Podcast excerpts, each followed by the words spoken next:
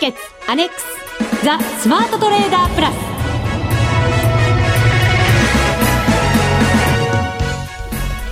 こんにちは内田まさです。この時間はザ・スマートトレーダープラスをお送りしていきます。まずは福福コンビをご紹介しましょう。国際テクニカルアナリスト福永博之さん。こんにちはよろしくお願いします。そしてマネックス証券の福島正さんです、はい、こんにちはよろしくお願いします。よろしくお願いいたします福島さん、はい、2週間休んで3週間ぶりの登場です、はいはい、えー、今までになく姿を消していらっしゃいましたが、えー、何か言いたいことはありませんでしょうか？言いたいことというかですね、あのー、まあちょっといろいろ仕事、あ、実はですね、あのー、先週の土曜日に、あのー、全国投資セミナーで札幌に行ってたんですけども、まあ実はその時に、あのお客さんに、はい、あの、声、お声がけいただいて、はい、そのお客様が実はなんと第7回のダービーで、ええ。えー、優勝した、えー、土壌財界芸合政権さんだったんですよ。土壌さんでしたか。土壌さんで、あの私的にはかかなりびっくりというか、こうダービーで1位の方とお話ができるなんてことは、はい、なかなかできないので、そうですよね。えー、すごいあのびっくりというか嬉しかったというか。でその土壌さんにもあの最近あの放送出てないですね あの少し心配されてしまったんですけどねあのいやいや実はですねあのあの FX プラスはまあ今ねあの私こう FX を担当していて、はい、あのまたこうなんかいい企画等あの作んないといけないかなってことで、はい、企画したものがあって実はそのキャンペーンが今日やっとスタートできました。はあのでそれは、えー、後ほどお知らせいたします。なるほど。楽しみです。じゃあこの2週間は海の苦しみをずっと味わっていたと い。うことになりますね、はい、苦しんでたんですか？苦しんでたんだと思います。よ生み出すためにいいものをより良いなんかまるで横で見ていたいとですね、あとやっぱりこう、はい、あの内田さんが今回卒業できたっていうのもですね、少しこうあの私もこう距離を置いて、こうちょっと外からこう見守っててあげたっていうのも一つあの卒業できた あの理由なのかなっていうふうに。これはね。温かい温かく、ね、プレッシャーかけずに。確かにまあこの番組の父的存在ではありますが、はい、お父さん。そうですね。お父さん的な。はい、見守っていただいたおかげで、ね、なんと今週から FX ダービーがそうですよね。スタートできたと。内田さんも前回といい前々回といいね、はい、トレードうまくまとめてきましたから。そうなんです。お父さんの温かい愛に包まれて。そうです。そうです。まあ包まれたのか見守っていたのかその辺はよくわかりませんけど。適度に距離を置かれたっていう感じがしましたけど。そこがちょっと気になる。そうですね。はい。いい距離感も保ちながら番組進めていきたいと思います。さあ第10回 FX バーチャルダービー記念大会ですよ10回ですから。2桁になります。はい、本日からスタートとなります。はい、はい、えー、ぜひですね皆さんにもご参加いただきたいと思いますので後ほどのコーナーでじっくり注意点などお知らせしたいと思いますのでぜひ皆さんメモの準備もしていただいて 番組進めていきましょう。あでもここには何か書いてありますけど大丈夫なんですか俺は？何がですか？結果が出ないはずがない。これも言えと。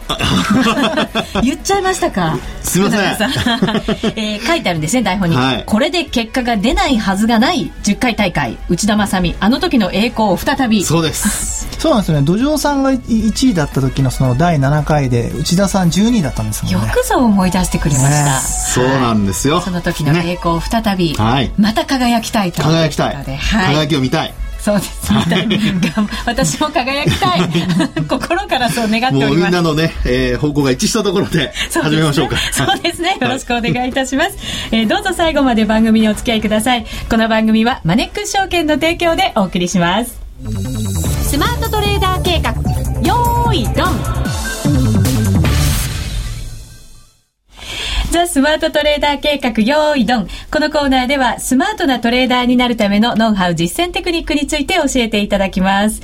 さあ、まずはですね、ダービーもスタートになりますので、ユーロの動きをどのように読んでいくかが、また大きなキーポイントになってくると思うんですよね。はい、うそうですね。はい。あのー、まあ、ユーロに関してはですね、やっぱり6月の末から7月、それから、まあ、今度8月ですね、うん、だいぶこう、分岐点になるような発言だとか、あるいはイベントっていうのがありましたね。はい、まあ、特ににその6月末から考えますと、あのー、まあ、ユーロ圏の首脳会議でですね、えー、ESM でですね、あのー、銀行に直接資本注入ができるようにしましょうというような合意があって、で、えその後です。えー、まあ、結果的にその具体策が出なかったり、あるいはスペインのですね、えー、バレンシア州でしたっけ、えー、その財政の支援をですね、はい、国に要請するとか、まあ、せっかく決めたにもかかわらず、具体的な話が出なくてですね、まあ、ユーロが売られる。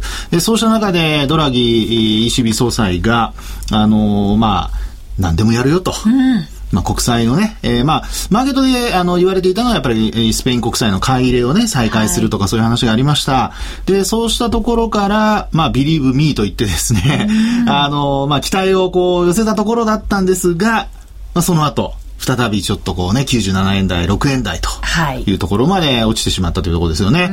ただまあ現状はですね、どうかと言いますと、またまた97円台にこう乗せてきていると言いますか、もみ合いの状況になってますね。すねえー、今日は今が97円、飛び4銭から飛び6銭ぐらいで、非常に狭いレンジですよね。そうですね。で、推移している30銭ぐらいの間で、ね。えーはい、今日は推移しているような状況ですね。えー、まあ、ですのでですね、あの、考えようによっては、いろいろその、ユーロ圏の悪い話ですね、例えばスペインのその、えー、州がですね、えー、政府に、あの、中央政府にその支援を求めるだとか、まあ、そういったことが伝わってくるということですので、まあ、例えばその94円台ですね、7月につけた、まあ、そういったところを割り込んできてもおかしくはないんですけども、えー、まあ、今のところ、あのー、まあ、さっきお話したようなですね、えー、その ESM によるその銀行への資本注入、直接資本注入というのが、まあ、効いているのかどうかわかりませんけど、はい、まあ、あこう、一応その売りが止まってる感はありますよね。そうですね。えー、このところ比較的まあ、底堅い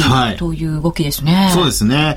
まあ、従いましてですね、なかなかこう、まあ、夏休みだとかいろんな状況もあるんだとは思うんですけど、えー、まあ、今後のそのユーロ相場を占っていく、あるいは予想していく中で、まあ、今お話したような、こう、中ぶらいになっているものの、一応こう外枠、外枠はですね、まあ決めたというようなことがありますから、はい、まあそれがこう具体策としてこう、いろいろこう見えてくるような形になりますと、まあちょっとユーロに関してはですね、えー、リスクオンの、まあ要は戻りのですね、状況が出てくるのではないかなというふうには思われるんですけどね。はい。ユーロがこう引っ張っていく形になると、その他の通貨も結構底堅い動き、さらに増してきますよね。そうですね。で、あと、あの、アメリカから見ても、例えばアメリカがヨーロッパに輸出してますけども、あの、ユーロが強くなってくれれば、そうすると今アメリカの企業業績というのもですね、えー、利益は、まあ、それなりに上がってるんですけども、上昇、情報修正した企業がですね、えー、まあ、ロイター、トムソン・ロイターのデータによりますと、これあの60%ぐらい利益上がってるんですよ。よ。情報修正してるんですね。そうなんです、ね、えー、ただ売上高は1%だったかな情報修正されてるのが。で、これはやっぱ雇用をですね、抑えて、なおかつ、あの、7月は、あの、原材料価格が下落したというのもありましたので、まあそういった、あの、ごめんなさい、6月ですね、4、6月期ですから、はい、6月下落したというのもあって、えー、まあ利益を押し上げたという形なんですね。で、そうした中で、アメリカから見ると、やっぱりユーロが強くなってくれるっていうことは、これは企業業績にもやっぱりプラスアルファに働くことになりますので、はい、まあそういう意味では、あの、方向性としてですね、えー、まあ、ユーロが強くなることに誰も反対はしないだろうと。うですから、ユーロの、その、まあ、持ち直しというんでしょうかね。はい、まあ、そういう動きを、その、まあ、ユーロ圏の各首脳なりですね、あるいはその財務大臣なりが、いろいろ、その、えー、イベントの中で意識するようになってくると、うん、売り込みにくくなってですね、うん、えー、まああ、結構こう、周りもそれにこう同調するような動きが出てくるのではないかなというふうには思われますね。はい。はい、福島さんはこのところのこのユーロの値動きをご覧になっていかがですか、やっぱり今の福永さんのあお話プラス、えやっぱりこう世界的に特に先週末のあのこういう時の発表で、まあ、あれもやっぱりこう一つ後押ししてるかなと思ってるんですけども、はい、まあ、そういった、あのー、まあ、発表もあって、まあ、世界的にこうリスクオンになっている、うん、うん、状況で、えー、ユーロが、あのー、少し大きめに先週の金日かなり動いてるんですけども、動きましたね、あの大きめに動いてるのかなと。でかつ、まあ、かなりこうずっと下落していたので、えー、えー、まあ、その反動も少しあるのかなと。で私はそのユーロユーロももちろん注目してるんですけど、はい、やっぱり実はその5ドル5ドル、はい、が、あのもうチャートを見ていただくとわか冷やしで見ていただくと分かるんですけども、ええ、あの実はこう短期短期的中期的っていうかあのトレンドがこう少しこうできていて、え、こう少しこう上昇しているトレンドになっていると。なのでやっぱりこうこれやっぱりキウイも、キウイ円もそう、あの、ニュージーランドドル円もそうなんですけども、あの、こういったのを見ると、やっぱりこう、世界的にこう、リスクオンにななっているのかなと。はい、リスクオンになると、こういった、あの、5ドルとかキウイとか、あの、南アフリカランドとかも買われやすいので、えええー、まあ少しこう、状況がまた変わってきてるなと。いうふうに感じています。そうですね。オーストラリアドルはこう対米ドルでもそして対円でも6月の1日に安値をつけた後、うん、こう右肩上がりというかまあしっかりとしたトレンドが出てますよね、ねうん、あの直近の高値を更新している対円での通貨っていうのはこの5ドルぐらいじゃないですかね、うん、でなおかつ先ほどのそのユーロとの組み合わせで見ても、まあ、やっぱりユーロドルよりもオーストラリアドル5ドルの方がですねあのあごめんなさい米ドルの方が強いという流れになってますから、はい、まあ、やっぱり米ドルから見ると、ちょっとね、円に対しても若干こう強含みではあるんですが、はい、あの、他の通貨から見ると結構あの弱くなってきているというところは見えるんじゃないでしょうかね。うそうですね、はい、ここからまたしっかりとしたトレンドが出てくるのかどうなのか、はい、はい、これは毎週やっぱりちょっと追いかけていかなきゃいけませんけれども。ね、まあでもね、あの政策金利据え置きしたりですね、えー、いろいろその他の国とは違う方向性が出てきてますので、はい、まあ5ドルに関してはやはりよっぽど何かね悪い話でも出てこない限りは、あのまあ、えー、トレンド的にはやっぱり右肩上がりのトレンドが続きそうかなというふうに思われます。ね。はい。なんか雇用もね悪くないですし、そうなんですよね。あと RBA の総裁のあの見解でも中国にも楽観的な話をしていたっていうのがあって、えー、で利下げもおそらく一旦これ以上下げなさそうな状況があるので、うんはい、まあ一応高金利通貨ですし、まあ変わりやすいのかなっていうふうに思います。うんはい、以上スマートトレーダー計画用意ドンでした。FX ならマネックス証券の FX プラス。現在、FX のサービスを提供している会社、世の中にたくさんありますよね。そんな中、マネックス証券の FX 講座が堅調に増えていると聞いています。なぜたくさんある会社の中で、マネックス証券が FX トレーダーに選ばれるのか、私なりに検証してみました。まずは取引コストについて。取引コストといえば、取引手数料とスプレッド。マネックス証券では、もちろん取引手数料は無料。米ドル円のスプレッドは原則2銭と低コスト。しかも、1銭通貨単位から取引できるため、初心者の方にも優しいです。気になる取引ツールはとても使いやすく、投資情報も満載で、携帯電話やスマートフォンからの取引機能も充実。もう、言うことありませんね。さらに皆さんに朗報。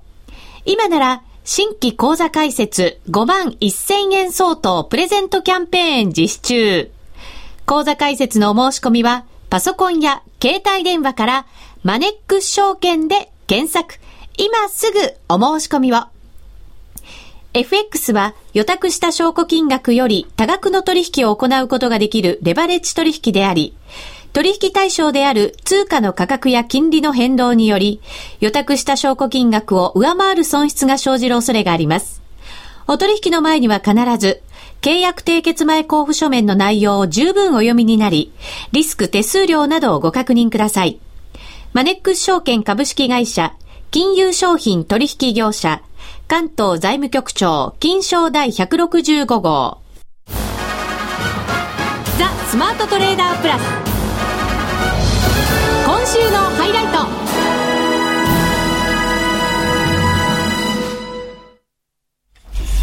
さて、ここからは今後1週間の相場のポイントまとめて解説していただきましょう。まず株ですが、日経平均94円、あ、ごめんなさい、97円44銭高、8978円60銭で大引けとなりました。今日は一時9000円台に9004円まで上がりましたね。はい、乗せる場面もありました。はい先週はあの、チャート的で見ても、なんかこう、上に行くのか下に行くのか、ちょっと怖いような、はいはい、ところでしたけれども、ええお移動平均線も抜けてきて、上に跳ねたという感じも、跳ねたほど元気ではないんでしょうか。はい。そうですね。あのーまあ、あーただこう、ちょっといろいろですね、これあのーしっかりこう、えー背景を考えとかないといけない部分がありまして、はいで、どういうことかというと、まあ、あの、お気づきの方はたくさんリスナーの方でいらっしゃるとは思うんですが、週末、明日ですね、あの、SQ ありますね。はいミニ SQ ですね。オプションとミニ先物の SQ、両方の同時の SQ がありますけども、まあ、あーそれに向けた動きではないかという考え方が一つですね。はい。で、まあ、その根拠として挙げられるのが、まず先物の売買高なんですけど、はい。内田さん先物の売買高とか日頃見たりしてます？時々見るんですけど、日頃の売買高ってどのぐらいかわかります？ええ ごめんなさい。今、ちょっと突然、あの、聞いちゃいましたが、はいあのですね、大体ですね、4万枚から5万枚ぐらいなんですよ。4万枚から5万枚。はい。で、4万枚切る。ると少ないんですね。で、昨日、今日と、これ6万枚以上できてるんです。おお多いんですね。そうなんですね。はいですから、まあ、昨日も大幅に上がりましたよね。で、今日も、まあ、朝方は、寄り付きは、まあ、マイナスからスタートしたんですけど、その後、お9000円乗せるところまで行きましたので、まあ、そういう意味では、やはり先物の商い膨らんでるんですね。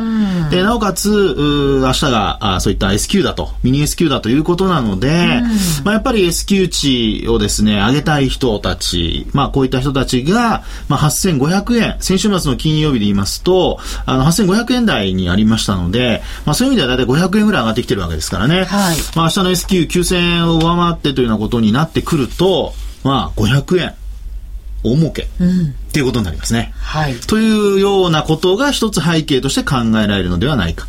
先物の枚数が大きく膨らんでいるということが、まあ、一つ背景にあると。はいであともう一つは、やはり一方で現物の商いが少ないってことですね。そうですね。はい。昨日は本当やっと24日株乗せましたけど、はい今日また割れちゃいましたね。はい。で、かろうじて1兆円に乗せたということなので、まあやっぱり現物主導というよりはですね、どちらかというと、やはり先物主導で、あの、先物の枚数だけが膨らんで、まあ、それにこう連動した現物の買いは入るもののですね、えー1兆2000億ぐらい、こう、昨日のようにですね、大きく乗せてくるっていうところまでには、まあ、至っていないということなんですよね。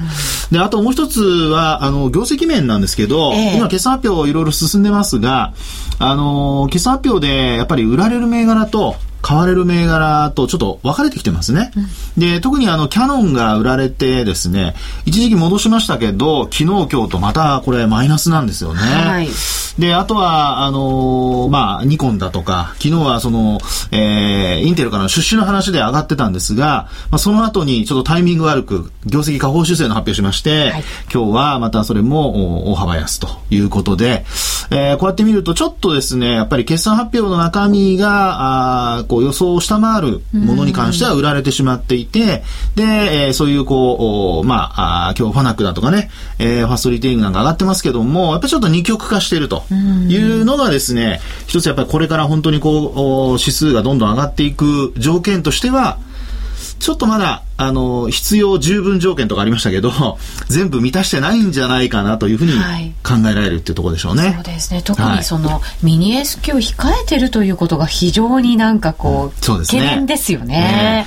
ですので、まあ、あの、よくその S q 前ですね、えー火曜日とか水曜日、こう荒れるとか荒れないとかって話がよく言われるんですけど、はいまあ、今回に関しては薄商いといいますか、まあ、取引参加者少ないのかもしれません。オリンピックもやってますしね。はいまあ、日本選手頑張ってますけども、うん えーまあ、そうした中でですね、えーこう、先物がどんどんこう、上を買っていくとはいいう流れですから、売る人が出てこないっていうのも一つあるかもしれませんね。ああ、確かに。はい S q を超えてからどんな風に動くかですね。明日いくらぐらいでやっぱりつくのかっていうのも重要になりますね。そうです。ね。今、グローベックス見てても、一応、ニューヨークダウの先物はプラスで推移してますので、はいまあ、上昇すれば、やはり9000円超えてくる可能性十分ありますよね。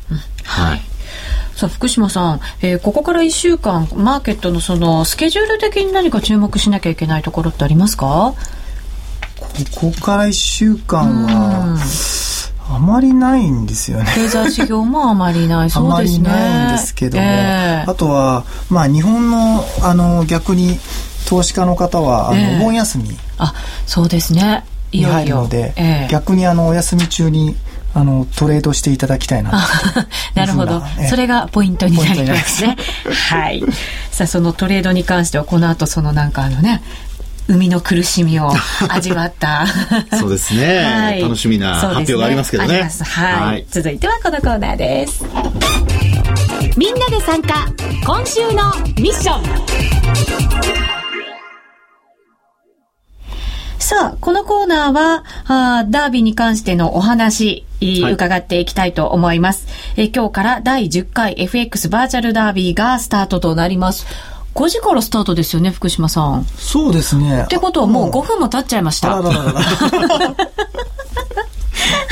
いやいやいや、さすが今回早いですね。早いですね。準備万端じゃないですか本当にそうなんですよね。えっ、と、すがラジオ日経の、そうです。はい。ホームページからお申し込みいただくような形になっておりまして、もうすでにそのページもアップされておりますので、ぜひ、まずはホームページご確認ください。注意点がありまして、えー福島さん、名前のところは、これは、普通にラジオネームでいいんですよね名。前は、あの、まあ、好きな、あの、はいお名前入れていただいて、うんまあ、ただもしよろしければ、あの、過去ずっと使っていた、うんあの、ラジオネーム、あの、ラジオネーム入れていただきたいんですけども、はい。本名は、そうですね。一応ね、避けてほしいですそうあね。の、ホームページ上に、えっ、と、このラジオネームを、あの、出す、出してランキング出しますので、本名はやめていただきたいなと。はいいうのと、あとは振り仮名のところは必ず、えっ、と、カタカナ、えー、全角ではい、ラジオとはい入れていただかないと、えー、このダービー参加したことにならないので、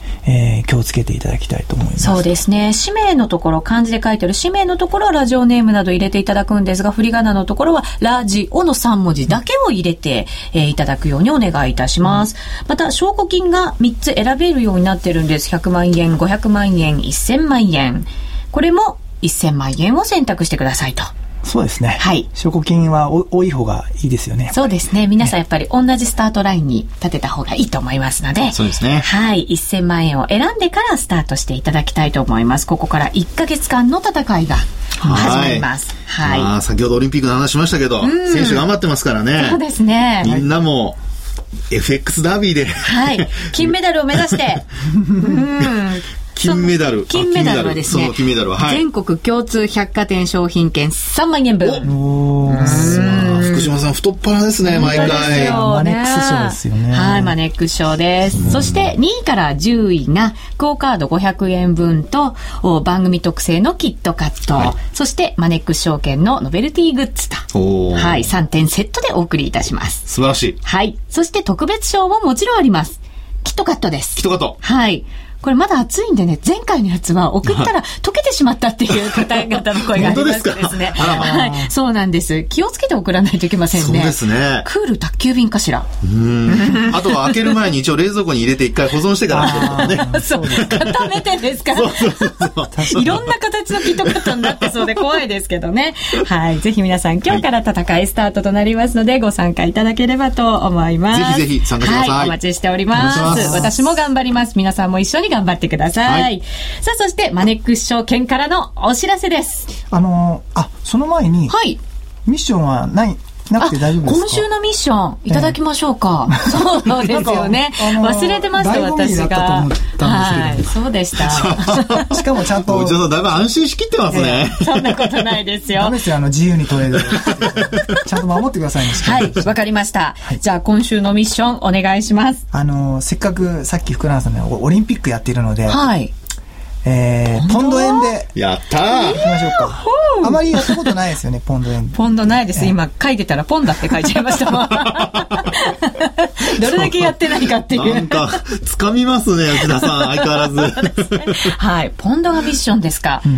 動きもね、結構大きくて速いようなイメージもあるんですけど。そうですねうんオリンピックを終わるとなんか下がるんじゃないかっていう、なんかそんな話もあったりするんでね。まあ、今週いっぱいですからね、オリンピックはね。そうですよね、はい。思惑は考えないでチャートをしっかり見て相場と対話をしながらトレードをして成まいります。長しましたよ。はい。冷静になって。素晴らしい。熱くならないで。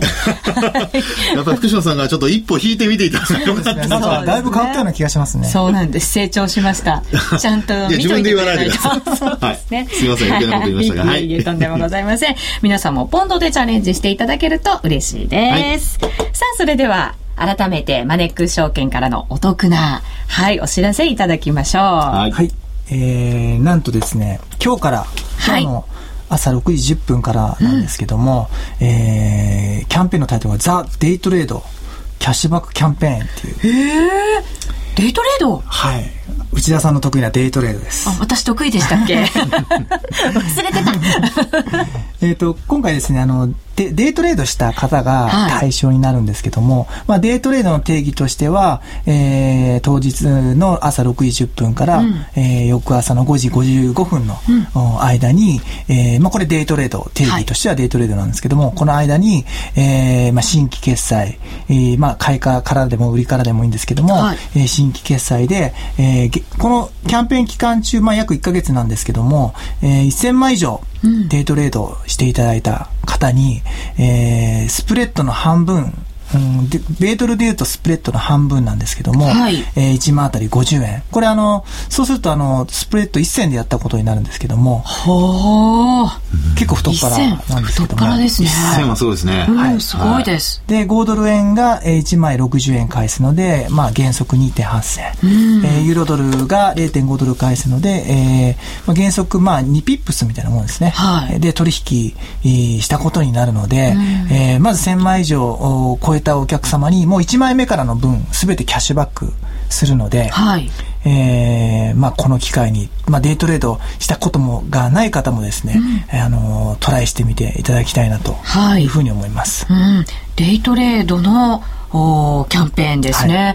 はい、えっ、ー、と、もう今日から始まっていまして、えー、これは1か月間やですね。すねはい、9月の8日までですね。8日までですね。はい、ダービーと同じような流れでね。ね。1か月間、皆さんにもお使いいただけるキャンペーンでございます。はい。えー、エントリー、うん、エントリー制になってるので、はい、必ずあの、キャンペーンエントリーをしていただきたいなと。ログインしてからエントリーということですかね。はいこれエントリーしないと対象にならないんですね。そ、ねはい、そこだけは要注意ですね。そうですね。はい。必ずエントリーしていただいて、えー、ご参加いただきたいと思います。はい、詳しくはマネックス証券のホームページ、必ずご覧いただければと思います。以上、みんなで参加今週のミッションでした。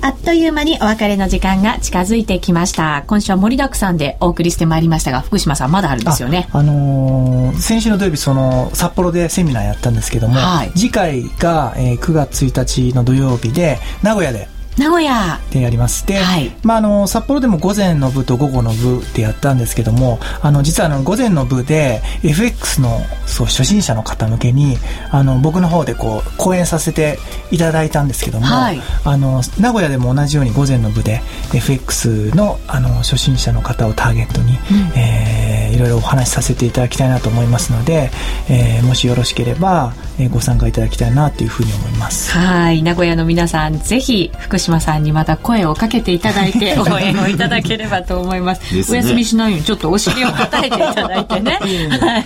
見守っていただきたいと思います。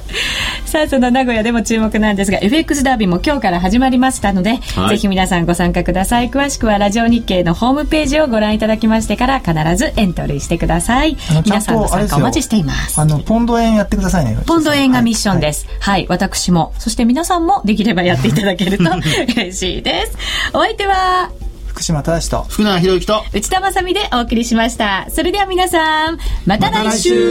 ま、この番組はマネックス証券の提供でお送りしました